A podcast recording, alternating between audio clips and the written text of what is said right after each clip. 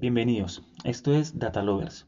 Les habla Germán Sandoval y en este podcast encontrarán información y datos relacionados con el mundo de los negocios, el marketing, la innovación y la tecnología.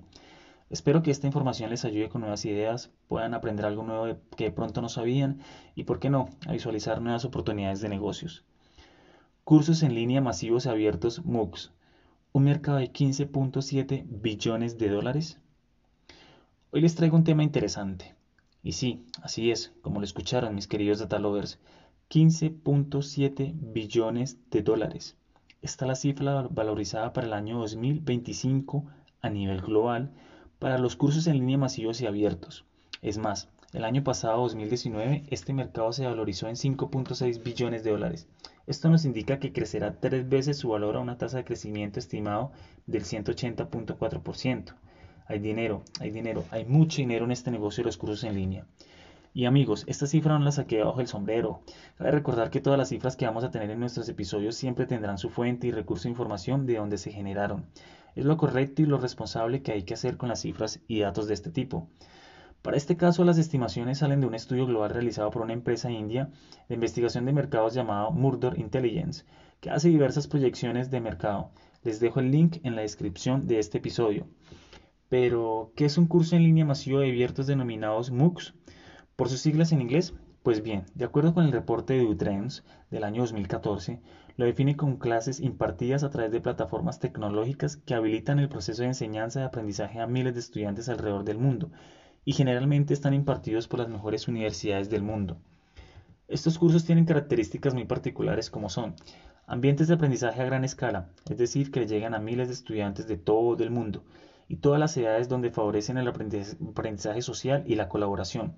Son contenidos en abierto, de libre inscripción, que dan acceso libre a la mayor parte del contenido de forma gratuita y permite certificado a bajo costo. Son cursos 100% virtuales, disponibles desde cualquier dispositivo, desde cualquier lugar del mundo, en cualquier momento, incluso sin conectividad permanente. Puede trabajar fuera de línea sin perder el progreso, gracias a lo cual el estudiante puede tomar el curso a su propio ritmo y con la profundidad que lo desee. Y aquí en este mercado hay unos jugadores importantes que ofrecen este tipo de cursos a través de sus plataformas. Aquí tenemos eh, plataformas como Canvas Networks, edX, Udacity, Coursera y Udemy. En la descripción del podcast de este episodio les dejo los links y la invitación para que exploren los miles y múltiples cursos y se animen a realizar alguno. Pero vamos que hay más. De acuerdo con el Foro Económico Mundial, los MOOCs existen desde el año 2008 cuando 25 estudiantes asistieron a un curso sobre conectividad en la Universidad de Manitoba, con 2.300 estudiantes que se unieron en línea en todo el mundo y según la Universidad MIT, declaró en 2012 a los cursos en línea masivos y abiertos como la innovación tecnológica en educación más importante de los últimos 200 años. Esto es lo que llama avanzar en la democratización de la educación en la era de la tecnología del siglo XXI. Hoy en día no hay excusas para no aprender siempre algo nuevo. Y aunque los cursos en línea han sido criticados por su baja tasa de finalización, aquí es clave la fuerza de voluntad para terminarlos realmente. No obstante, el año pasado atrajo a 110 millones de estudiantes y más de 900 universidades de todo el mundo se involucraron con más de 13.500 cursos. La mayoría de los cursos se encuentra bajo la bandera de los negocios o la tecnología, lo que da alguna indicación de hacia dónde sienten las personas que el mundo del trabajo se está moviendo y qué habilidades serán de utilidad en las próximas décadas. A modo de comparación, en 2019 los MOOCs en arte y diseño representaban el 5.2% de los cursos disponibles de la oferta, pero la tecnología representó el 19.8%. Aquí vemos claramente hacia dónde va el mundo.